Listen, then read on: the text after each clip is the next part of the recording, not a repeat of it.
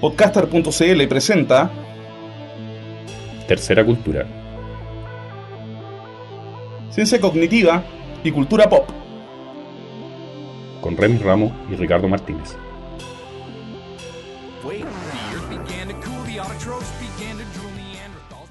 Hola, bienvenidos al quinto capítulo de nuestra cuarta temporada de Tercera Cultura acá en podcaster.cl. Ricardo, ¿cómo estamos? Muy bien, Remy. ¿Usted cómo está? Bastante bien, señor. Muchas gracias. Por favor, Tenemos un programa especial dedicado al humor y particularmente al humor de las seriales de televisión, un tema que nos apasiona desde hace muchos, muchos años, o sea, prácticamente desde que uno nació, porque uno viene viendo, ¿cuál es la serial más antigua que recuerda? A ver, yo eh, serial cómica, probablemente Sí. tal, porque los dibujos animados siempre han tenido obviamente el componente humorístico, pero es como una especie de humor para niños, pero así onda humor, humor probablemente tal, yo recuerdo dos Benny cosas. Hill, Benny Hill. Benny Hill y el Happening, obviamente. El Happening, claro, evidentemente. Bueno, y para eso hemos traído a una experta, Paloma Salas, que es eh, comediante de a pie, stand-up comedian, y que eh, ha hecho una serie de investigaciones sobre el tema y lo, aplica también en su, en su trabajo. Hola Paloma, ¿cómo estás? Hola, Ricardo. Hola, Remis. Y oye, o sea, por stand-up llevo un mes y medio, ya, experta, persona que he visto mucha tele y, y eso, o sea, aclaremos. Excelente, no, súper súper bien, súper bien. Pero nosotros sabemos que eres una experta de verdad, así que...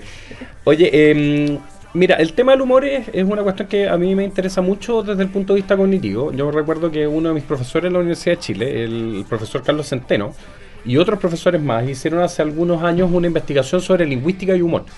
Porque evidentemente el humor y el, el lenguaje y el humor están muy muy relacionados. O sea, la mayor parte del humor que conocemos tradicionalmente... El que- Es humor oral. es un humor oral o un humor verbal. Entonces, desde ese punto de vista, hay una vinculación, o más bien un trabajo que hace la lingüística sobre el humor.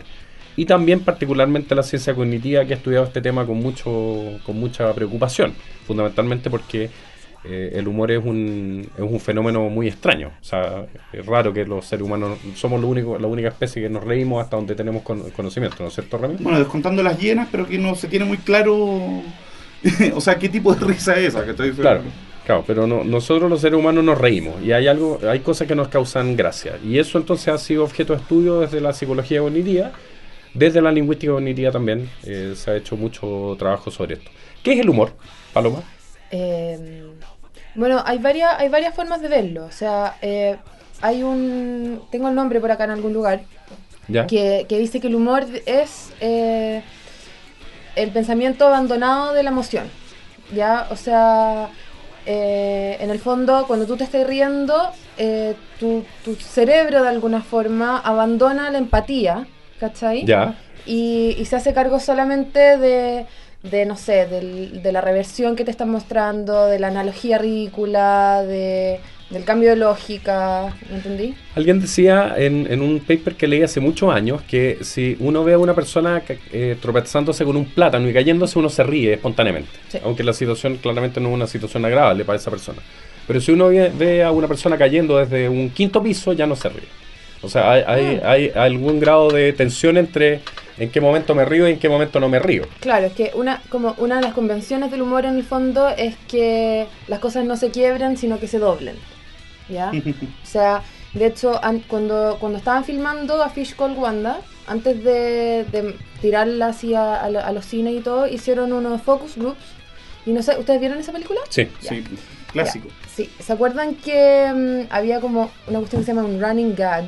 Que es como un chiste que se va repitiendo a lo largo de la largo de la película, película. que no alcanza a ser subplot, pero es algo que está todo el rato pasando y que es cómico.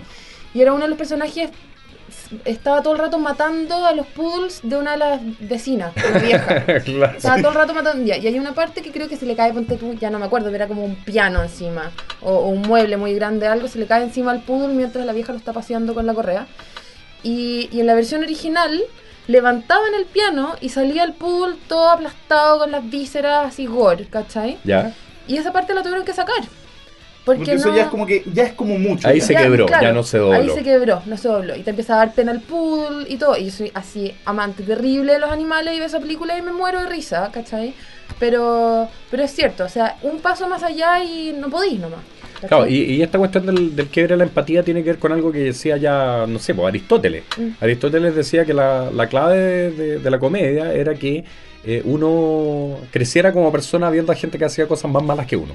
Claro. Y eh, a eso se le llama la teoría, tengo aquí un, un paper de Kate Elwood del 2006 que mm, habla sobre las, las diversas teorías del humor y, y en una de estas teorías eh, menciona la idea de que em, la más antigua, la más venerable de las teorías es la idea de que el humor es un poco una superioridad, o sea, uno se ríe de aquello a lo cual se siente superior. Y, y la risa estaría vinculada con el hecho de me estoy riendo en mala de ti, no en buena. Claro, claro, sí.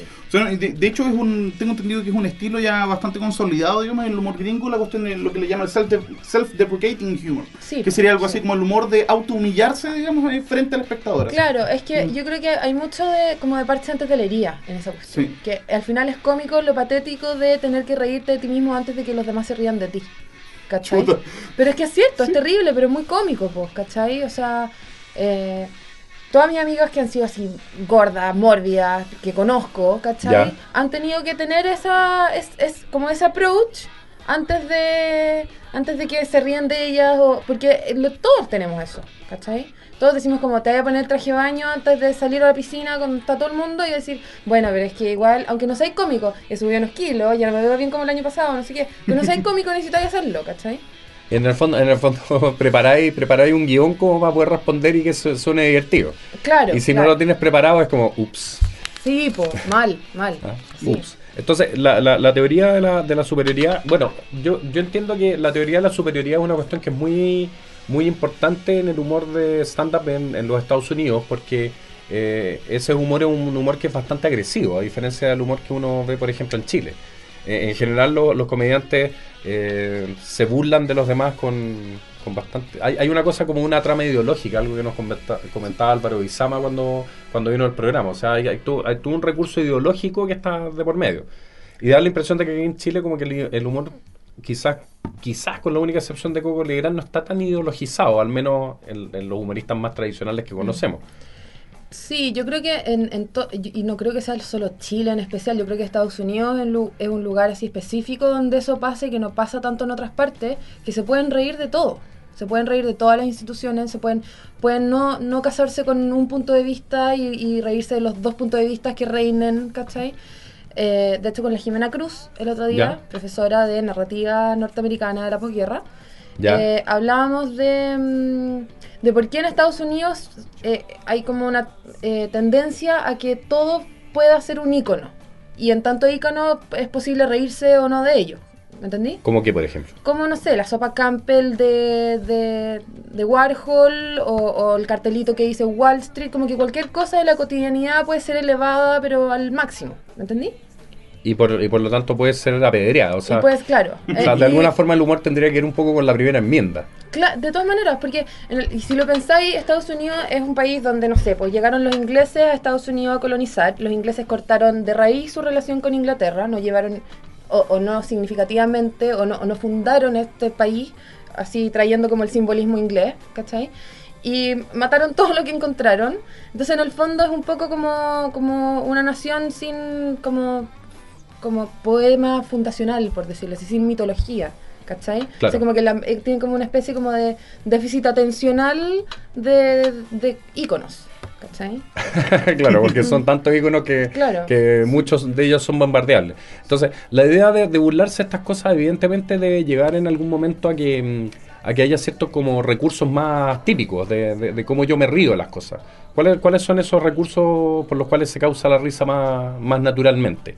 ¿Cuáles son las cosas a las cuales es más difícil, más fácil dispararle y como que todo el mundo va a caer en la risa inmediato? Bueno, es que una cuestión es la forma y otra es como el contenido, ¿cachai? O sea, primero, o sea, parodia, ironía, sarcasmo, eh, ridiculización, eh, o elevar también, como te decía, así, llevar como a exagerar cosas que, no- que, que son cotidianas, que son que a nadie le importan, ¿cachai? Seinfeld. O al revés también, pues. O sea, de, O- o claro, de cosas o- realmente importantes Claro, no, sacarles toda su dignidad. Sí. Eh, y esa es como la forma. En tanto contenido, yo creo que lo más fácil siempre es hacer eh, política, sexo, plata, religión. ¿Cachai? Porque es algo que todos compartimos y que está como en la médula de nuestra como experiencia de vida, ¿cachai? Claro. Oye, hay, hay, hay como cosas que como, que- como que tras- traspasan ciertos límites, tengo la sensación, porque porque de repente hay un, hay un momento en que uno dice como, uh, como la- ah, Mira, de hecho, precisamente me estaba acordando del que yo creo que es el caso más brutal, ¿cachai? De, de un, de un cómico que, que ya transgreda, ¿cachai? La frontera de lo que es políticamente correcto, entre comillas. Es el legendario chiste de Gilbert Gottfried, que fue, creo, un par de semanas después del ataque del 11 de Ah, sí, septiembre. pues, se fue. Y que el compadre, ¿cachai? Onda, estaba en un evento, digamos que era así como para levantar el ánimo, ¿cachai? Después del ataque del, del 11 de septiembre. Y el compadre dice de que me tuve que venir en bus porque mi vuelo hacía escala en el World Trade Center y no, no, no, no cachaba ese aeropuerto. ¿cachai? y la gente empezó, "Bú, bú", Al demasiado tiro, pronto, too soon, le decían, Too soon. Y el compadre, para ¿cachai? Digamos, el traspién que se había metido, Ya. contó el chiste de los aristócratas. ya. Sí, pues, lo hizo ahí. ¿Cuál es el chiste de los aristócratas? ¿No lo cachai? No. Mira, no, Hicieron no un lo documental entero sobre ese Hay chiste. un documental sobre ese chiste, porque mira, sé que ya lo voy a linkear que está en el posteo. Es un chiste de, de estos típicos chistes formulaicos, que son como el chiste del chanchito amarillo, ¿cachai? O, ¿Cachai? El chiste del chanchito ¿Cuál amarillo. es el chiste del chanchito amarillo? Por favor. Mira, estos chistes que tienen un, un opening, que tú ya pones la situación y después empiezas a improvisar una historia absurdamente, no sé, po- o puede ser eh, surreal, o puede ser fome, puede ser, pero empiezas a improvisar una historia larguísima. Y lo terminas sin punchline. ¿Cachai, no? Ah, ya, ya te entiendo. Te ¿Cachai? entiendo. no? O sea, Ya, perfecto. de que en realidad el chiste terrible. ahí es que mantuviste la atención de los tipos durante 20 minutos, Ya, ¿cachai? Sin para mí, recompensarlo. ese es el hombre mojón. Exacto. Ya. Sí, es como el hombre mojón, una cosa Ya, así. ya. Y bueno, hay variantes también. pues, A mí la, la variante que me gustaba, ¿cachai? Era que te, la- te contaban el chiste del chanchito amarillo, ¿cachai? Y no sé, con un carrete, un día sábado, ¿cachai? Y después de media hora, ¿cachai? Terminaba el chiste y era como que, uh, la wea fome, ¿cachai? Mm. Y después, como a la semana después, encontrarse con este mismo amigo, te decía, oye, weón, ¿qué fue el centro, weón? Y me encontré, con- weón, estaba en el centro cuando de repente, weón, adivina con quién me encontré. ¿Con quién? Con el chanchito amarillo. ¡Guau! Y ahí recién se produce la catarsis que estaba incubándose desde hace una semana, ¿cachai? o sea, Sí. como co- cocinar un, cocinar un cordero al palo, así como 14 horas hasta el momento en que, en que se produzca el, Sí, el pero golpe. eso, eso ya igual son como meta chistes. Porque Sí, te pues estás son- riendo del hecho de que no tiene punchline. Sí. ¿Cachai? De que no tiene remate. Entonces es como. Tenéis, o sea, yo creo que necesitáis como alguien acostumbrado a la estructura de un chiste para reírse de ese tipo de chiste. ¿Cachai? Así como decir, oh, fantástico, maravilloso. O sea que ¿Cachai? suena raro decir meta humor, pero en realidad es súper recurrente. pues. Claro, Existe. claro. Sí. Sí. Ya, pero lo que decías tú. Sí, lo que decía yo, sí. Que cuando decís, uh. Claro. Bueno, lo que estábamos hablando antes, pues que, que en el fondo se tiene que romper, se tiene que doblar, pero no romper. Eh, cuando veis a alguien doblando algo de una forma que no lo habíais visto doblarse, generalmente es el uh. Y decir, no puedo creer que haya ido hasta ahí. ¿Cachai? Claro. Como que haya ido hasta allá a buscar esto sin que quede la cagá. ¿Cachai? Como, como no sé, pues como eh, el semen en la chasquilla de la, de la Cameron Díaz, ¿cachai? Es como, como que te da esa sensación como de no puedo creer que estos weones hayan hecho esta wea. Un chiste, un chi- un chiste con, con cuáqueras. ¿Cachai? No, Claro. no, no podéis creer que lo hayan logrado sin, sin que la carrera de la Cameron Díaz no se haya ido a la mierda, ¿cachai? Sin que la película no haya sido como un fracaso, ¿me entendí? Claro, perfecto, perfecto. Entonces siempre, siempre también está como ese, ese segundo juego. O sea, por, por un lado, eh, lo que dice la teoría más, más estándar dentro de la ciencia cognitiva, que es, a ver, lo voy a leer porque es genial. Esto, esto es lo que postula Raskin. Raskin es como el gran teórico de, de la teoría cognitiva del humor. Y él propuso una teoría que se basa en los esquemas. Entonces dice, un texto puede ser caracterizado como un chiste sencillo, Un si chiste el individual. o un chiste individual, si es compatible completamente o en parte con dos diferentes guiones. Y los dos guiones con los cuales el texto es compatible son opuestos. Sí. Da un ejemplo, que es un chiste bien malo, yo lo voy a reproducir acá pero no va a funcionar, pero ojalá capten la idea. Llega una persona, toca, toca una puerta y dice, está el doctor. Y le contestan desde adentro, no, no está, pasa. y es una niña, ¿eh? Ah, Entonces, la idea es que choca el, el guion de ir a visitar al doctor cuando uno está con algún problema de salud que se refleja en que está hablando afónicamente, contra ir a visitar al amante. Y ese doctor contra amante se produce una especie de quiebre y la persona cuando reconoce que en el fondo se están superponiendo estos dos guiones o que cambió un guion al otro, O sea, cuando se produce la disonancia. se produce esa disonancia cognitiva, entonces se produce el efecto humor. Entonces el efecto humor sería básicamente tengo un guion 1 en el cual estoy leyendo lo que está pasando y de repente aparece un guion 2 que lo reemplaza. Y ese efecto de cambio es el que produce la sensación de, de sorpresa, que, que es una de las claves del humor. O sea, El, el- el- Jerry Ford da un ejemplo más fome que eso. Ya. ¿sí? En el libro este Hume's Va- Va- Variations, a propósito de la semántica del lenguaje natural.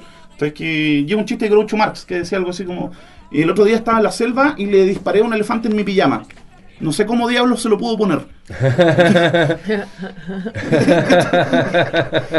o sea, ahí el- la primera frase que te pone, digamos, un... O sea, te arma un esquema mental y la segunda te rompe ese esquema. Claro.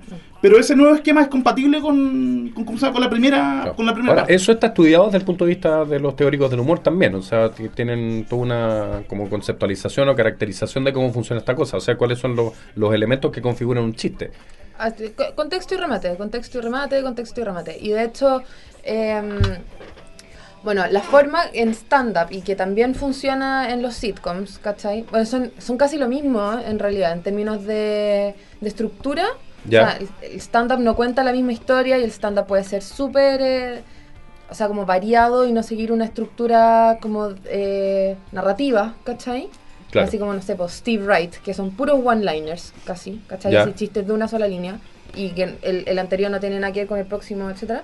¿Ya? Eh, pero esa es, es la es, es como la mm, el átomo del, del humor, ¿cachai? El átomo del humor es justamente... el contexto y el remate. Y eso evidentemente está estudiado desde mucho antes que Raskin, como en los años 80, presentar este modelo. Claro, es que eso es, es, es, es una descripción, no es un descubrimiento, ¿cachai? Claro. Eh, Y lleva una caracterización desde el punto de vista de qué le pasa a la mente cuando está También. enfrentado a esto. Sí, sí.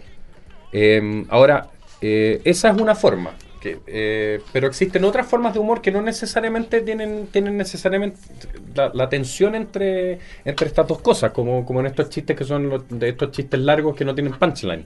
O, Donde en mira, no incluso hay- hay... Hay, un caso que encuentro muy bonito que es el caso de los, ¿cómo se llama? De la, de la repetición por la repetición. O por ejemplo, no sé, por el Chavo del 8, de que todo el mundo sabe todas Ah, las frases, claro. ¿cachai? O sea, todo el mundo sabe perfectamente qué es lo que se va a decir, ¿cachai? Y eso te igual te causa gracia, si es que no risa, ¿cachai? O sea, te- igual te sigue pareciendo gracioso que te diga y no te doy otra nomás, ¿cachai? O, o chusma, chusma, etcétera. Bueno, pero sí, hay millones, hay millones de como de recursos, o sea, son ya casi como los tropos literarios del Ya. humor, ¿cachai? Que, mm, que, no, que no, no tienen necesariamente que ver con el contexto y el remate, pero como lo que decías tú, del chanchito amarillo, ¿Sí? ya. Eh, que en el fondo igual para reírte de ese tipo de cosas tenéis que conocer lo otro antes, ¿cachai? O sea, eh, yo creo que no te reiríais del chiste del chanchito amarillo si nunca hubierais escuchado como un chiste tradicional antes, ¿cachai? Eh, o, o- o no te haría falta el, el- el punchline, ¿cachai? Entonces, después, no sé, pues ahí eh, el, el- el humor más absurdo tampoco necesita esta, esta cuestión, ¿cachai? Especialmente lo, lo que remite así a un sinsentido casi. El non ¿Recuerdan? sequitur. Claro, o sea, ¿se acuerdan de- del Virgen hasta los 40? ¿Ya? ¿Sí? ¿Se acuerdan Carrel? cuando están ¿Sí? deplima- de- de- depilando a Carrell? ¿Ya? Y Carrell grita, ¡ah, Kelly Clarkson! Grita, Ya. ah, Kelly, grita el nombre de Kelly Clarkson, ¿cachai? En ese minuto. Para mí es así un highlight de la película ese momento. ¿Por qué está gritando como el nombre de la mina que ganó American Idol? ¿Cachai? Mientras lo depilan, ¿cachai? Claro. Entonces, esa cuestión no tiene sentido, no tiene sentido absoluto, ¿ya? Claro. Pero es demasiado cómico. O sea, eh, en el fondo es, es lo que tiene que, que- que ver con, con- con la relación de los dos guiones. O sea, a veces los guiones están tan, son tan distantes que uno ni siquiera, ni siquiera encuentra en qué esfera se pueden traslapar. Claro. O sea, viene una cosa y viene otra cosa que no, no tiene absolutamente nada que ver y uno ni siquiera ve dónde está el empalme entre las dos. Sí. Eh, En el humor más, más caracterizado por la, por la cita que acabo de hacer de Raskin, uno, uno tiene que ser capaz de pillar cuál es el, cuáles son los dos guiones que se Claro, superponen. sí. O sea, la gente que no se ríe de los chistes, el típico Ah, claro. mi mamá, por ejemplo, que nunca se ríe, no entiende, o, o como dice la ley de Murphy, el que se ríe al último no entendió el chiste. Es porque ¿Ah? no está como, como Porque no- familiarizado con... No captó dónde Claro. estaba el, la bisagra entre los dos. Y puede ser que uno no entienda Sí, por pues qué mi no mamá la también. bisagra. Mi mamá, de hecho, el, el running gag de mi familia, eh, el chiste como recurrente en mi familia es, es tener que ir a buscarle una pizarra a mi mamá. ¿Cachai? Como para explicarle todo, ¿cachai? Claro. O sea, mi de- abuela siempre decía como que mi mamá todo se reía y mi mamá se quedaba como callada y era como ya pizarra para la bolita. Clásico, hay mucha gente que así. Sí. Claro, y, y- y es curioso porque ese, ese, ese, ese fenómeno que le, le ocurre a algunas personas, o no- nos ocurre a todos en algún momento, o sea, siempre hay algún chiste que nosotros simplemente no entendemos, no somos capaces de hacer el empalme. El- lo- la típica pasa cuando uno llega a una clase con un profesor que ha tenido ya con los alumnos y de repente dice una cosa y todos los alumnos ja, ja, ja, y el alumno nuevo como que no entiende nada. claro. ¿ah? Uno se siente, además se siente como discriminado por el grupo, como que el, el grupo lo echó a uno porque uno no se rió por, por la cosa que todos se están riendo. Ah, esto se parece a un ah, ja, ja. ¿ah? Es que eso, eso, eso tiene que ver con, con cuán, eh, cuán, e- cuán específico de, de un lugar sea, Claro. sea el contexto en que se está contando el chiste. Como, bueno, ya que estamos hablando de sitcoms hoy día, Claro. el, como el fenómeno más heavy para mí, por lo menos de los sitcoms, es que eh, han tenido que encontrar nicho, ¿cachai? Todas, ¿ya? Como la sitcom familiar, no sé, po, eh, Rey Romano, la familia italoamericana, gringa, ¿cachai? The Nanny, judía, New York, ¿cachai? Em, eh, no sé, pues, Hanna Barbera para los niños, ¿me entendí? O sea, todos tienen como su nicho. Y obvio que sí, que si eres chileno y no tenéis ningún amigo judío y estáis viendo un capítulo de Nani y, y empiezan a hablar como en Yiddish, ¿cachai? Ya. Y es como... Y no es kosher. Claro, ¿cachai? Como- Claro. Sí, po. Ah, me espuja. Y como, guau, ja, ja, ja, ja. Y te, obvio, te da mucha risa, pero si no estáis familiarizados no tenéis por qué reírte. Lo que sí es bacán es cuando de lo que se está hablando es muy difícil que nosotros lo conozcamos, pero recurren al humor físico o a la entonación o, o a lo cotidiano por último para hacer como el contrapunto y que te puedas reír igual, que es lo que pasa en Big Bang Theory. A ver, ¿cómo? A ver, ¿Cachai? porque nosotros con Rami tenemos la teoría de que la gente se ríe con Big Bang Theory para hacerse pasar por inteligente. No, Big Bang Theory, o sea, Sheldon cualquier cosa que diga va a ser cómica, aunque no la entendáis, aunque no aunque aunque no O sepáis. sea, es cómica justamente porque no es, no es comprensible. No, porque yo igual en el colegio supe lo que era el ay, ¿cómo se llama? El disfraz de El efecto. Ya, el- yo sé, yo sé lo que es el efecto Doppler y no me acordaba lo que era el efecto Doppler y cuando dijo que estaba disfrazado del efecto Doppler me cagué de risa porque era el mismo dibujito que me había mostrado en el colegio, ¿cachai? Pero hay gente que no se acuerda de esa cuestión y se va a reír porque hay un huevón disfrazado del efecto Doppler. claro. O sea, tiene Entonces- doble filo en ese sentido. Claro, ¿cachai? sí. Y se preocupan de hacerlo así, ¿cachai? Porque, porque si fuera solo para gente inteligente sería una lata y no sería cómico. No sería cómico ni siquiera para la gente inteligente. Pero, pero, ¿qué pasa, por ejemplo, con los chistes de XKCD? Eh, este, este cómico Randall Monroe, que evidentemente todos sus chistes son Ya. como súper eruditos desde el punto de vista como Nerd, heavy, nerd, sí. heavy. Pero, Y- pero es que él es pa, él es pa nicho, po. Heavy Sí. nicho y, y, se, y, y, y- y de hecho él tira sus cuestiones por internet para gente que usa internet y que... Sí, pues, el chiste de la deconstrucción, pues, o sea, tú, alguien que no cacha que es la deconstrucción, obviamente no se va a reír, porque está bien, Claro, Entonces, claro. O sea, necesita... No, y, y generalmente la gente que llega a ese weón es porque va a conocer muchas de las cosas que, de las que él habla. Mi mamá no va a llegar nunca a una a un cartoon de, Claro. de Eh, lo, que, lo que a mí me pasa es que me parece... ¿cómo se me- XKCD. Siempre me olvido. A, a mí me, pa- me pa- me pasa que me parece que es muy parecido al humor de Big Bang Theory. O sea, yo los veo y los veo como que están hermanados. O sea, como que Randall Monroe es que- como la versión de Big Bang Theory, claro, un poco más nerd, un poco más ultra, pero es más o menos la misma idea. Ahora, claro, tú tienes razón, es, es un nicho. o sea, no todos pero- los que leen pero, o sea, XKCD son... Cooper, las Ah. caras, las voces... eh, O sea, la es la ineptitud social, más sí, que nada. la- yo- ahí, en ese de caso. hecho, yo, yo creo que cuando uno se ríe de Sheldon se ríe más del Asperger's de lo que él está diciendo. Claro. ¿Cachai? Se está riendo más de la ineptitud de, de social, de lo que Sí. tú, ¿cachai? Claro. Basinga. Oye, hagamos nuestro, nuestro, corte. Nuestro corte. Vamos a escuchar una maravillosa canción. eh, Clásico de clásicos. Clásico de clásicos, dedicada a Jorge Pedrero, el autor de la canción también. Es la maravillosa canción Ríe. En tercera cultura.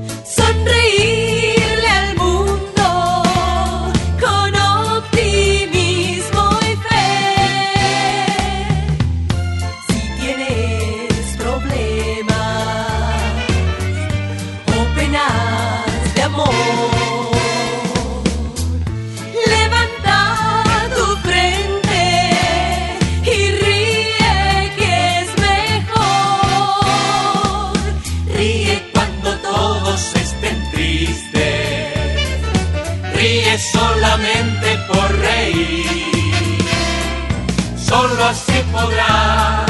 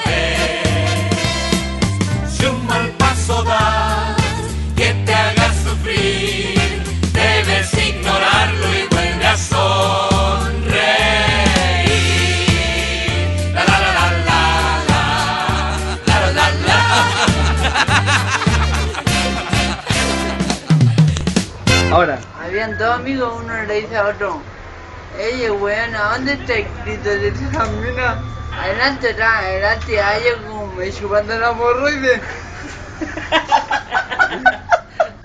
ya, ya, bueno, bueno, Había un guasito que se compró una gallina y no podía entrar al cine con la gallina. Y se la puso entre los cocos. Sacó la cabeza a la gallina por el cierre del pantalón y había un niñito viendo una película y le digo, mamá, mamá, ¿qué hijo? Mira la pichula cayera, se rota me con los cabritos.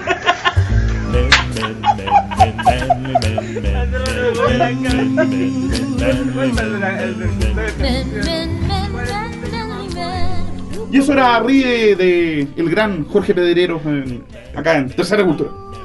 Ricardo. Oye, yo quería conectar con algo que, que, dejamos así como flotando en el primer, en el primer bloque, que es la idea que cuando uno eh, se ríe es porque de alguna forma comparte un contexto cultural. Y evidentemente los contextos culturales se vuelven un poco más de nicho y ahí aparece una diversidad de humores de todo tipo. Humor de judíos, humor de, De nerds. de nerds, Humor de gordos ahora de con esta serie nueva. Claro, con esta serie nueva, etcétera. Eh, y eso me lleva a conectar con una cosa que es lo que tiene que ver con cuando el mismo personaje se empieza a prototipizar. O sea, no solamente un humor para, sino que un humor de. Y los prototipos son una clave en el humor desde siempre. O sea, esto es algo que se ha trabajado, yo diría que desde la comedia griega en adelante. Y, también en la comedia latina, Terencio y Plauto trabajaron con, con esta idea de tener como estereotipos y que el estereotipo fuera el divertido. La diferencia de algunos entre, entre lo cómico, entre el cómico y el comediante, que creo que alguna vez leí. Vamos a poner el link por ahí. Que una cosa es decir cosas divertidas y otra cosa es decir las cosas de forma divertida.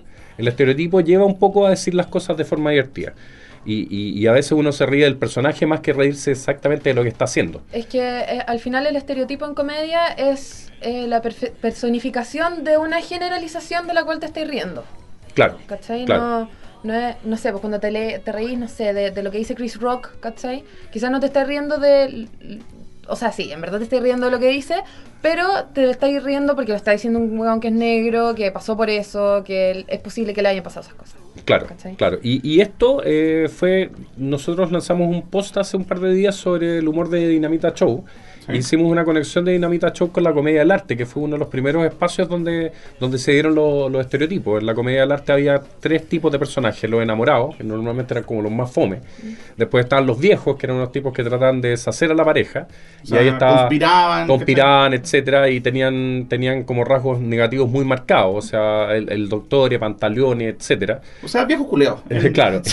Y por último estaban los, los Sani, que eran como los personajes que eran los sirvientes que tenían otro, otro tipo de diversión y que, que eran Arlequino, Colombina, Briguela, etcétera. Y eso llegó hasta la, hasta la comedia de las sitcoms en ciertos prototipos que yo hace algunos años descubrí, y esto lo borraron después de la Wikipedia. un tipo se había metido a la Wikipedia y puso todos los tipos de, de personajes que aparecen en las sitcoms. Y hay, yo diría, tres o cuatro que son como los más, más clásicos. El primero es el Knife Full, que es básicamente el personaje que es el Humbertito. O sea, el que. El tonto, el que- tontito. el que no entiende las cosas, entiende todo literalmente y por lo tanto se crea un humor porque le dicen una cuestión, la entiende literalmente y no en términos contextuales y por lo tanto se produce una situación de humor por ese por O ese sea, choque entre los dos Comedia de niveles. equivocaciones, básicamente. Comedia de equivocaciones.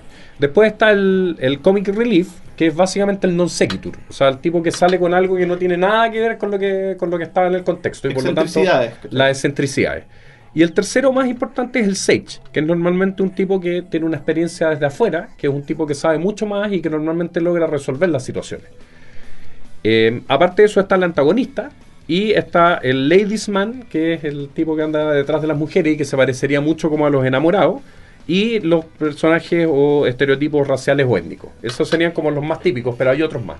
O sea, el lacho, básicamente. El lacho, claro, el lacho. El lacho y en nuestro caso, por ejemplo, podría ser el guaso, ¿cachai? Una cosa así. Claro, claro. El, el guaso, los hueseros, cosas de ese estilo que, que- que producen algún tipo de humor. Y yo tenía la, la impresión de que en Big Bang Theory, eh, una de las cosas curiosas que tiene la serial es que Sheldon Cooper es al mismo tiempo los tres principales. O sea, es el Night Full, porque entiende las cosas literalmente. Evidentemente su- sus incapacidades sociales tienen que ver con eso. Es el Comic Relief, porque normalmente sale con cuestiones que vienen desde, De otro lado. uno nunca sabe con qué va a salir. Y además es el Sage, porque es el tipo que tiene como la solución para todos los problemas y el que más sabe, el que tiene más conocimiento, el que viene con la experiencia desde afuera. Pero eso se da en todas las series, o sea, en todas las series hay, hay este tipo de personajes. O sea, si pensamos en, no sé, en Two and a Half Men, tenemos el prototipo del Lacho, pero súper, súper claro. O sea, Sí, ese probablemente es el Lacho más famoso del momento. Ídolo. Ah, Charlie. Harper es- ah, hay, hay Bueno. una aplicación de Facebook que tiene dichos de Charlie Harper. Yo lo- lo- la leo Es todos los días. Charlie Harper. Ah. Lo peor, lo peor, lo peor así. Sí. Bueno, lo que tú decís tiene demasiado sentido. Bueno, yo fui al, al seminario McKee. Ya, al, Robert McKee. Robert claro. McKee, al seminario. Fui a los dos, pero eh, el donde más habló de comedia fue en el de géneros, que fue el año pasado. Ya, O sea, este año. Este año, año, Que ya es como el año pasado. sí.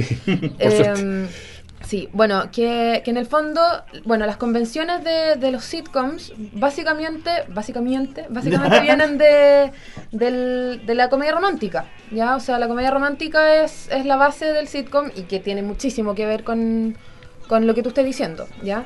Porque en la comedia romántica no puede haber solamente un, un, un solo valor en, en riesgo, ¿cachai? No puede ser amor versus desamor solamente, porque si no sería muy fome.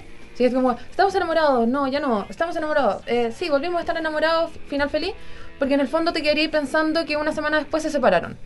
Ya, porque es un movimiento pendular. Claro. Entonces tiene que venir algo de afuera, ¿cachai? Para romper este, este como eh, balancín, ¿cachai? Que en el caso que tú decís de la comedia del arte serían eh, los viejos, ponte tú, que se oponen a la relación, ¿ya? Y que de hecho en el caso de la comedia romántica todo el resto del cast tiene que estar estructurado, estructurado de manera tal que, bueno, idealmente todos los amigos del hombre estén en contra de la mina y la, y la transformen como en una bruja, ¿cachai? Ya. Y que todas las amigas de la mina encuentren que el weón que le gusta a ella es un asqueroso y que no quieren que esté con ella, ¿cachai? Ah, perfecto. O es sea, como Chris de- Brillantina, ¿cachai? o sea, en el fondo no, no puedes tener una sitcom con solo dos personajes. claro, ¿ya? Necesitas personajes O accesorios sea, que metan otra variable. claro. Y eso es lo que más pasa, ponte tú, en las sitcoms de mm, matrimonios, ¿ya? Las sitcoms de matrimonios, los amigos de la pareja generalmente eh, hacen como gangs y se oponen al, al, al opuesto, ¿cachai? Como pasa en Mad About You, ¿cachai? Eh, ese tipo de cosas, ¿ya? Pero en las comedias románticas o en, o en lo que pasa, ponte tú, en Big Bang Theory, donde el amor no se concreta para siempre, Ya. ¿ya? Tiene que haber un tercero, ¿cachai? Tiene que haber un tercero que haga como el, el triángulo amoroso. Que en, esta, en, en ese mundo serían como todos los hombres musculosos, no tan inteligentes como estos hueones. claro, que, que son la gran mayoría de la humanidad. Claro, y, mm, y así como convencionalmente se les llama a ese, a ese tercer hombre o mujer, ¿cachai? Eh, se le llama el Bellamy, por un personaje que se llama, un actor que se llama Ralph Bellamy y que siempre hacía como del, del interés amoroso secundario de la protagonista, ¿ya? Y hay distintos tipos de Bellamys, ¿cachai? ¿Ya? Eh, los Bellamy masculinos, hay dos. Ya. Uno es The Prick. El Prick es como el. No sé. El- El. El weón. Prick. Prick es como un guan mala onda. Así Sí, como, como un- el bueno, culiao. No, Chuta, claro, estoy- más o menos. El, el culiado. Pongámosle Ya, el culiado. ya, el no, pero el prick generalmente es un huevón con más plata que el personaje principal, que tiene más plata, que tiene una pega bacán, que se da el lujo de ser un huevón mala onda con, con este otro, ¿cachai? Ya, Como pasa en Wedding Crashers. ya. ¿Cachai? Por ejemplo. Y el otro es The Dork. The Dork, que es un weón más perno, más fome. Tarado, ¿no? ¿Cachai? Más fome, ¿cachai? Como, ¿se acuerdan en Sleepless in Seattle? Sí. Que, que este gallo, el, el Pullman, es, es- está como casado con la... mm, con la Meg Ryan. Ya. Y que de hecho al final ella le dice como, oye, ¿sabéis qué? Me enamoré de otro. Y él es como, ah, ya. Sí, qué bueno. o sea, pucha". es como el personaje. Claro, ¿cachai? de- Es como, ¿Y no. cómo es él? Claro, ¿cachai? Nada, es como un gallo que no, que, que- que a la mina no, no le soluciona la vida ni nada, ¿ya? Y en el caso de las mujeres, Bellamis, ¿cachai? Ya. Está The Bitch, ¿cachai? Que es como La perra. la perra, la bruja, ¿cachai? Ya. Que es como que le hace la vida imposible al mino y que tú desde el principio te empieza a caer mejor él porque encontré que soporta demasiado a su novia, que es insoportable. Y de ahí viene Polly, que es como Jennifer Aniston y es bacán, ¿cachai? Y se lleva a Ben Stiller y como que la mina colorina se acuesta como con el francés, ¿cachai? claro, Ya. claro, perfecto. Y, y la otra es The Vamp, que es como una palabra muy antigua, The encuentro, pero es que es como una una mina... palabra como de, de la no, época de las flappers. Sí, claro, pero es como una mina sexy pero estúpida, ¿cachai? Ah, ya, es con la como- rubia tonta, una cosa. La rubia tonta. ¿Se acuerdan? Eh, ejemplo, otro ejemplo. El, el club de las divorciadas. Sí, claro. La Dan Keaton y todo ya. Sí. ¿Se acuerdan que la segunda esposa del marido de la Beth Midler lo hace la Sarah Jessica Parker? Sí. Y que le hace comprar un montón de cosas, ¿cachai? Y todo, pero y era como súper guapa y todo, pero era estúpida. Ya, eso es, eso es como la comparación que tenéis que hacer, ¿cachai? Y en el fondo esas comparaciones son como comparación de valor entre el protagonista, que queréis que termine con esta mina. Eh, versus como la otra opción que tendría este otro personaje, ¿cachai? Oye, hay- había una había una escritora de, de novelas rosa que escribía para Harlequin, que era la gran editorial de novelas rosa en Canadá, que es la que publica nuestras tres grandes revistas rosa, Ya. que se ven todavía en los kioscos, que son Julia, Jazmín y Deseo. Ah, Y Bianca, Bianca es la cuarta. Ah. ¿Se acuerdan de esa revista? Un clásico. Ah, O sea, uno pasa por cualquier kiosco y están colgando esa- esos libros. Y ella decía, creo que se llama Stephanie Massman, algo así, que eh, en este tipo de novelas rosas también eh, funcionaba más o menos de la mi- con la misma lógica. O sea, la, pa- la pareja tenía que ser afectada por un agente externo que normalmente fuera antagonista a uno de los dos personajes Claro. y los, y los tratara de romper. Ahora, la pregunta del millón es, ¿por qué Bianca, Julia, Jazmín, Deseo, etcétera, no son divertidas? Sí. O sea, ¿por qué ¿Por uno... qué no son divertidas? Porque uno no se ríe cuando lee eso, en cambio sí se ríe con la comedia. O sea, ¿qué es lo que hace la diferencia entre la comedia romántica y la historia romántica Bueno, lo tradicional? que pasa es que yo creo que lo único que tienen en común, es, eh, así como lo estamos viendo ahora, es que las dos parten de la convención o de la base que existe solamente una persona adecuada para ti. Ya. ¿Cachai? Y que, y que tenéis que descartar a mucha O gente sea, una para cuestión súper platónica. Claro, tenéis que descartar a mucha gente antes de conocer como al al the Al one, a the one, sí. Claro, el elegido. El elegido, ¿cachai? Y eso es lo que comparten al final. Pero las formas son súper distintas, po, ¿cachai? O sea, el corintellado y toda esa onda es como... O sea, uno no se ríe leyendo con Intellado. A, O a sea, pesar de que, a pesar, a pesar de que la tensión dramática sea análoga. Sí, ese es el punto divertido. O sea, Bueno, pero pasa con, por ejemplo, con las teleseries mexicanas de los 90 en adelante, de que también se transforman en comedias. sí, o sea, y, y no es- intencionalmente. Es muy clavabosa. Pero es que ¿Qué haces pasa es que- besando a la lisiada? Es que, claro, al final son toda la misma historia, pues, porque podéis decir lo mismo Romeo y Julieta. Romeo y Julieta son dos chicos que quieren estar juntos y que los viejos de mierda los quieren separar. ¿Cachai? Claro, Y en sí. ningún momento te reís. Claro, y evidentemente Shakespeare se inspiró en la comedia del arte porque muchas de sus cosas las sacó de ahí. Claro. Claro, pero esto no es comedia. No. Ahora, tampoco es tan cierto porque hay muchas cosas cómicas en Romeo y Julieta. Sí. La traducción que, que no me acuerdo quién hizo, no sé si Neruda, Parra, al- algo así. eh, capturaba un poco, por ejemplo, los chistes de doble sentido que había en Romeo y Ju- Julieta, que estaba lleno de, chi- de chistes de doble sentido. Y claro, pasaban piola. Entonces, claro, uno ve Romeo y Julieta como una tragedia, pero en el fondo Shakespeare es un poco más hábil y no está haciendo una cosa tan canónica. Bueno, para nosotros hoy día sí lo es. Claro, obvio. O sea, claro. sí. Ya, ya pasó a convertirse en como el prototipo del amor trágico. Sí. Entonces, esa- esas serían las convenciones. Ahora, eh, eso es en la comedia romántica, pero hay otros tipos de humor, no, no solamente la comedia romántica. Sí, pero si te das cuenta en Big Bang, Big Bang Theory... Es igual una comedia romántica. es, sí. eh, no- o sea, no es explícitamente una, pero el valor que está generalmente en juego es cómo estas personas se quieren insertar en la sociedad y conocer chicas y que los pesquen a pesar de que sean raros, ¿cachai? O sea, es lo que está en tensión siempre al final. O sea, ¿cómo compensar, cachai, el, fra- el, el ser uno fracasado en términos reproductivos? Una cosa así. Claro, ¿cachai? O sea, Claro. si te das cuenta, aparte es, es ridículo. Si todos los, todos los capítulos Leonard está así como... No, Babeando no, con y es como, ay Howard, no, no te voy a acompañar a un bar a buscar a chicas, no seas ridículo. Segundo bloque, Howard, ya está bien, salgamos a buscar chicas.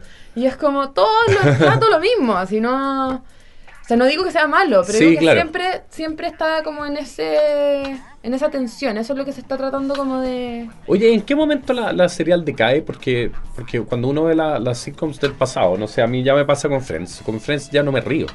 Es que ya lo viste mucho, po. Pero no solo porque lo vi mucho, sino que como que envejeció mal. O sea, hay alguna... No me pasa con Seinfeld. Seinfeld uno lo sigue viendo y sigue encontrándolo increíblemente divertido. O sea, ¿qué, qué es lo que hace que un... Que, que un que un gag... Que, porque las sitcoms giran en torno a estos gags recurrentes. O sea, esto que es como la estructura que permite armar la cuestión con mucha facilidad, también, es- también son sus límites. Porque hasta cierto punto ya no podías tirar más el chicle, no podías, no podías seguir mascándolo. Hay un momento en que simplemente ya, ya no te causa gracia. Es con lo que partimos, yo creo. Es, es porque las cosas que se doblaron y no se rompieron en Friends, hoy en día ya están dobladas, ¿cachai? No, no hay nada más que doblar ahí. ¿Me entendí? No, no te causa gracia que, que no sé, por Phoebe... No sé, cualquier cosa que, que ellos hagan ahora ya se hizo mucho después. Entonces no hay nada que, no hay nada que ellos estén diciendo que, que vuelva a reactualizarse hoy día. ¿Me entendí? Claro, claro. Pero hay, pero hay, pero hay algunas series que sí, o sea, efectivamente logran... O quizás porque nunca dejaron escuela. Quizás ese es un punto también, ¿no? Claro, o sea, a mí me pasa con Seinfeld hasta, el día de hoy. O sea, cuando lo veo sola, no, no me río carcajadas como lo hacía la primera vez que lo vi, pero aún así digo, no puede ser que hayan sido tan geniales. ¿Cachai? No puede ser. Por último, por último te queda esa sensación como de cómo mierda se le ocurrió a esta wea. ¿Cachai? Eh, lo mismo pasa, no sé, pues cuando vi stand-up de George Carlin, que muchos van a como bombardearme por decir esta cuestión, pero hay muchas cosas que dice George Carlin no dan risa, ¿ya? Ya. No dan risa. A mí, o a mí no me sacan una carcajada, ¿ya? Pero, pero es el valor de lo que está diciendo, al final lo que... Lo que quizás no, no, no haya como una reacción física de risa, de que mi cuerpo se mueva y salgan ruidos de mi boca, ¿cachai? claro. Pero, pero es altamente cómico, ¿cachai? O sea, es que a mí me da la impresión que ese ya es un humor más prefrontal, por decirlo de alguna manera. No es un humor así donde ya de- tan de... Límbico. Tan, tan límbico, exacto, esa es la, la distinción. Eh, mira, muy a la pasada, este compadre el Daniel Dennett, que es un filósofo que siempre cito, porque es uno de mis filósofos favoritos, compadre se juntó con unos, eh, con unos compadres que hacían eh, inteligencia artificial y se pusieron a revisar corpus de chistes y hicieron como una especie de red neural en los cuales iban como calibrando ya, esto no es chistoso todavía, no es chistoso, no es chistoso, ya, aquí es chistoso, y después no, aquí nos pasamos para la punta y dejó de ser chistoso. Y como que hicieron una especie de base de datos de en qué consiste el humor, básicamente. O sea, en distintos tipos de género y en distintos tipos de, no sé, pues, de relatos. Y la conclusión a la que llegaron era que, según ellos, la risa habría evolucionado como un mecanismo de recompensa precisamente cuando uno resuelve, digamos, un error de, de procesamiento de información. ¿Cachai? Entonces, lo que pasa, por, eh, lo, lo que pasa, no sé, pues, con un Bill Hicks o con Carlin, es que no es que te dé tanta risa en un nivel visceral, sino que lo que te da risa, ¿cachai? Ya es una cosa más, ¿cómo decirlo? O sea, una- más, más cerebral, más, más cerebral, más intelectual. ¿cachai, no? Pero no es un humor de, de, ¿cómo se llama? Como el humor físico, por ejemplo, de las cachetadas y los pastelazos. Bueno, eso es lo que yo te decía de, de, de Big Bang Theory. Yo creo que Big Bang Theory no es una serie cerebral, ¿cachai? Yo creo que hablan de cosas de gente inteligente, pero, es, pero tienen los mismos mecanismos de Friends, ¿cachai? Tienen los mismos mecanismos de, de Frasier, de cualquier otra serie sitcom, ¿cachai? Claro. en- en- Yo sé que te duele el corazón que te No, no, esto. no, no, no, no, para nada, al, al contrario, o sea, lo, lo- lo que tú estás diciendo es que eh, podríamos hacer una serie sobre bibliotecarios y podría ser divertida. Podríamos hacer una serie sobre, no sé, de, mm, qué sé yo, eh, basureros de Los Ángeles, así como decían en, como decían en, en Puede- Lelutier. Sí, Ah, y podría creo- funcionar también. Sí, de todas maneras. de O sea, todas y en el fondo, en el fondo Sí, el valor no está en, en quiénes son los personajes, el valor está en, en qué, qué estereotipos y cuán abstractos pueden ser esos estereotipos. Y que tan universales puedan ser también, yo creo. Bueno, Chaplin eh, descubrió cuando ya habían salido las películas con, con sonido y todo, Chaplin siguió haciendo comedia física porque era lo más universal. Era lo más universal. Y eso es lo que pasa con, eh, con muchas de las cosas que decimos al principio, que no todo el mundo entendería y que, mm, y que no se entienden justamente porque son habladas, son orales. ¿cachai? O sea, yo creo que es, es, es muy posible que un gringo se ría del flaco sin entender nada de lo que está diciendo. Sí, po. O sea, de hecho el flaco es nuestro gran physical comedian, o sea, de, que hace humor físico y no humor uh, oral necesariamente. o sea. Claro, claro, el flaco es el... Claro, y, y capta un montón de, de- de- de recursos, pero ta- también hay recursos verbales en el flaco, o sea, los chistes, Sí. los chistes del flaco Ah, verbales uh, mi mamá me los compró. Uh, recurso verbal. Uh. Ah, sí, pero es un recurso verbal, o Sí, sea, sí. sí. Mi Eh, mamá me los compró. ¿No te parece divertido? No, sí es cómico, pues, pero si lo repite 20.000 veces mientras baila y se ve ridículo con los pantalones cortos, deja de ser un recurso verbal, pues. ¿No? Excelente, claro. Claro, es un recurso que ocupa, ocupa el sonido verbal. Claro. Claro, o sea, más, es más que eso, pero sigue siendo Sí, un... mueve su boca y salen ruidos, pero no sé si eso sea como... Claro, es verdad, no tiene, no tiene ninguna elaboración. Claro, porque lo que decía aquí el, el- el caballero, el, el Atardo y, y Raskin, es que eh, existen una- unas características que tiene el humor verbal que tienen que darse. Que habíamos estado conversando de eso un poco antes. Por ejemplo, la, la oposición de los scripts. O sea, tiene que, tiene que, Sí. uno tiene que partir teniendo dos scripts opuestos, o sea, dos guiones. En segundo lugar, que haya un mecanismo lógico. O sea, hay, hay algún tipo de lógica, y ahí, ahí tú, Sí. Remy, comentabas algo de que, de que siempre hay algún tipo de falacia metida entre medio, cosas de Sí. ese estilo. Luego, la situación, o sea, la situación o el contexto, el objetivo o el remate probablemente es, es eso, la estrategia narrativa y el lenguaje. O sea, todas esas cosas tienen que darse y tienen que ser moduladas para que la cuestión sea divertida. Eh, es muy difícil hacer un chiste. Bueno, acá tengo un mono que Ya. después se los voy a pasar Ya. para que lo suban al Ya. blog. ¿Ya? Que, que es lo mismo que estás diciendo tú, pero eh, te puedo hablar más como del contenido de Ya. esa forma de... Ya, mira, eh, el contexto, cuando tú empezás a contar un chiste, ¿ya? ¿Ya? Eh, mamá, mamá, ¿me puedo dar la vuelta carnero? ¿Ya? Eh, no, no puedes, porque se te van a ver los calzones, ¿ya? Eh, ese es el contexto, ¿ya? Ya. Entonces el contexto, situación familiar, todo el mundo se ha querido dar la vuelta al carnero, todo el mundo ha necesitado pedirle permiso a la mamá para hacer algo, no, no puedes porque va a haber una consecuencia, ¿ya? ¿Ya? Ese es como el contexto, esa es la historia que te cuentan, ¿ya?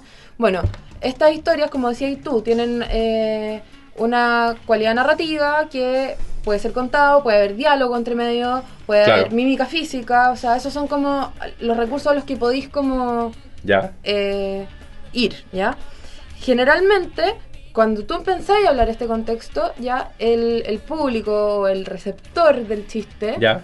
que estamos hablando así como claro. Eh, va a empezar como a sentir ciertas emociones, ¿cachai? Que te- porque, no sé, pues, un contexto familiar te remite a cierta... Son evocadores. Claro, evoca, no El sé... mundo acogedor de la claro, familia, no, la familia o, su. o mi mamá es una perra, nunca me dejó hacer nada, ¿cachai? Ya. O el profesor que te, que Bueno, te cuando chico, no sé, etcétera. Ya, pues, entonces el, el contexto en el fondo se, se, se, se arma como un guion, ¿cachai? Hay una historia, hay diálogo, hay beats, los beats son como...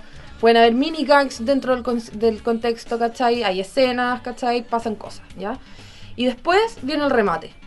Eh, el remate viene de afuera de la historia, por completo, ¿cachai? Y ahí es lo que tú decís, ¿cachai? Donde, donde se contrasta lo normal con lo no normal, con lo real, con lo irreal, lo, lo, lo que tú... Lo que es posible con lo imposible. claro. Lo lo que tú- lógico con lo ilógico. Lo que tú podrías seguir considerando cotidiano con lo que claramente no es cotidiano, ¿ya? Ya. O sea, la, la historia, el contexto que yo te estaba contando antes, para por completo, ¿cachai?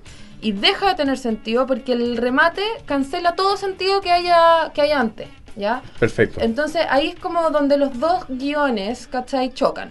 Y de ahí nace la risa, porque todas estas emociones que, que estaba invirtiendo el receptor para escuchar esta historia, se, se tiran por la ventana. Todo lo que invirtió se tira por la ventana. porque viene esta idea de otro lado que, que interrumpe por completo la idea. Y como la razón, o sea, lo que nosotros usamos de razón para seguir la lógica de la historia, lo que viene antes, lo que viene después, Aristóteles, yara, yara, ¿cachai? La razón es mucho más débil que ese sentimiento que, que uno iba evocando desde el principio de la historia, ¿ya? Y esa emoción sigue, la razón se corta, y esa emoción la única forma que tiene como de liberarse es a través como de Guaja. De una guaja. catarsis. La catarsis. Claro, ¿cachai? Es como físicamente reaccionáis a que tu cerebro dejó de funcionar. Sí. ¿Cachai? Excelente. Muy bien.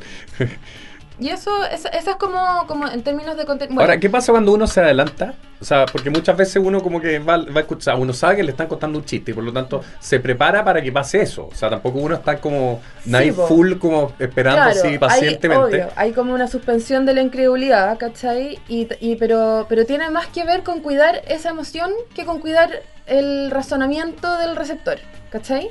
Eh, el, generalmente cuando tú adelantáis el remate es cuando el receptor no alcanzó a mm, comprometerse con la historia que le estáis contando.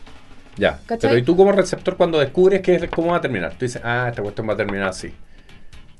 Ah, bueno, hace una eso- diferencia y no te ríes, o sea, puede- Claro. puede, pasar, o sea, te pasa con un chiste repetido, o sea, cuando te cuento Sí, un chiste por sí. segunda vez ya no tiene gracia porque ya no produce ese efecto. Claro. O sea, tú ya sabes lo que va a pasar. Sí, Excepto cuando el tipo que- es lo suficientemente hábil para cambiar el punchline, ¿cachai? Ah, y sorprenderte. claro. Como por ejemplo cuando, disculpa que vuelva a citar a Dinamita Show, cuando van al festival y le empieza a dice golpes iban, golpes venían y en vez de golpes venían saca una pistola y le dispara al otro. Claro, claro. sí, Eh, y ahí remata porque uno está esperando el punchline tradicional y aparece un punchline distinto. Sí. Ahora, por otro lado, también está el hecho de que uno, cuando se adelanta, hay algunas cosas a las cuales uno no puede adelantarse. O sea, el humor non sequitur, el, el humor en el cual los guiones están tan distantes, es imposible que uno le achunte a cuál es, que es lo que pasa con los Monty Python. Sí, pues, por ejemplo, de que están haciendo un sketch onda de, no sé, pues, bastante trágico, etcétera, y la cuestión se empieza a poner cada vez más surreal, más, Más absurda, sur- sí. hasta que llega un momento en que uno dice algo así como, oye, ¿sabes qué? Esto no tiene ningún sentido, vamos a tomar una chela, vámonos. Y dejan el set y Claro. muestran que los camarógrafos también se van. Entonces, Sí. Claro, Pero al final esa es otra forma de hacer un punchline. ¿Cachai? Si al final igual es un remate eso. ¿Cachai? claro. Y mm, bueno, también existe atrasar mucho el remate y equivocarse en eso, hacer el contexto demasiado largo. ¿Ya? Porque si hacía el contexto demasiado largo y la gente está expectante de un remate, decir, bueno, ya escuché esta weá demasiado rato, cualquier cosa que venga ahora no va a haber valido la pena. ¿Cachai? O sea, me engañaron, me- me hicieron no, hueones. O sea, no, no lo verbalizáis en tu cabeza, pero, pero pasa, ¿cachai? Y, y bueno, y el consejo, y por eso, y por eso también eh, cuando uno dice como, ay, la comedia es fácil, que siempre es como chistes de peos y de picos, ¿cachai? Ya, Es porque esas emociones que invierte el receptor en escuchar la historia y de esperar el punchline y que tú lo hagas bien, y etcétera, etcétera, o yara, yara, yara, ya. Em, generalmente funcionan más cuando habláis de, de cosas a las que todos podemos relacionarnos y que van directo a una emoción que tú tenías flor de piel, que es siempre el sexo, la política, eh, no sé, pues las Ah, por lo tanto, esa, físicas. esa, esa idea de mantener la emoción resulta más cuando las emociones que son más, están más como ancladas. Más como ancladas, claro. Y por eso el humor de nicho es más difícil, como lo que decís tú de sí. Eh, es más difícil que alguien tenga como a flor de piel el problema puta, de, de, no sé, po, Claro, de la Fórmula X. corrector eh, ortográfico de Windows, ¿cachai? Claro. claro. sí. Sí. Bueno, hemos eh, llegado al, al final del programa. Te queremos dar las gracias, Paloma. Lo pasamos muy bien, fue muy entretenido. Yay. Soy muy Citamos ilustrativo. muchas cosas. Fue muy ilustrativo, sí. Vamos a tener que poner un largo, esta vez sí por Remy, porque ah, las últimas veces. Es que como ah, que tú, ¿cachai? Que a esa hora que estoy ya editando ya quiero puro dormir, ya, pues, ¿cachai? Claro. Entonces, claro. Bueno, Entonces es, es- es como el pájaro loco. ¿cachai? Como el pájaro loco les trae una sorpresa y nunca mostrar la sorpresa. ¿Ah? algo por el estilo. Bueno, vamos a ir con una hermosa canción que tiene, tiene su anécdota también, que es una canción cómica del final de una gran película, que, eh, no sé, pues, la esta película que se llama La vida de Brian, de Claro. Monty Python, y que se llama Siempre mira al lado claro de la vida, o siempre mira al lado amable de la vida. ¿ya? Remy, me lo mismo tu canción. Yo vine a este programa de mierda a decir que el jueves hay niño gordo en el cachafá a las diez y media. Ah, excelente, muy Excelente. bien. Vaya. bueno, vamos entonces Excelente. con Always Look at the Bright Side of Life y vayan a ver a Niño Gordo así. Acá en tercera. Niño gordo, ya. Ok, nos vemos. Nos vemos la próxima semana. Chao. Chao. Chao. Gracias, chao. Some things in life are bad. They can really make you mad. Other things just make you swear and curse.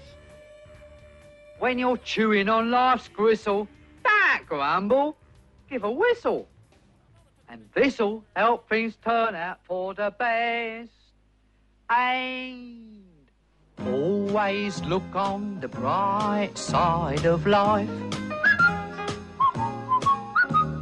Always look on the light side of life. If life seems jolly rotten, there's something you've forgotten, and that's to laugh and smile and dance and sing. When you're feeling in the dumps, don't be silly chumps. Just purse your lips and whistle, that's the thing. And always look on the bright side of life. Come on. Always look on the right side of life. For life is quite absurd, and death's the final word. You must always face the curtain with a bow. Forget about your scene, give the audience a grin. Enjoy it, it's your last chance anyhow. So always look on the bright side of death.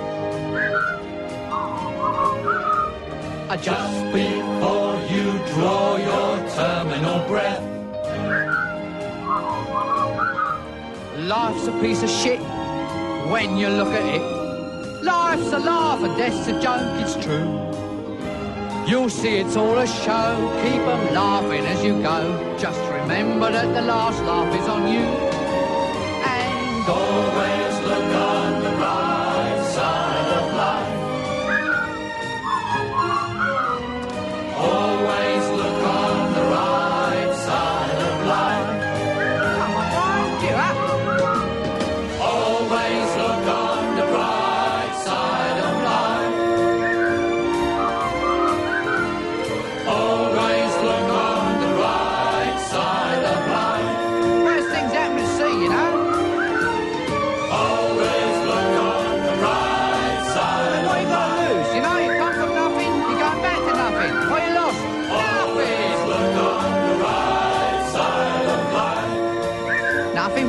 from nothing, you know what I say? Cheer up, you old bugger. On, give us a grin. There you are. See? The end of the film. Incidentally, this record's available in the foyer. Someone's got to live as well, you know. Who do you think pays for all this rubbish? Always look make the money back, you know. I told him.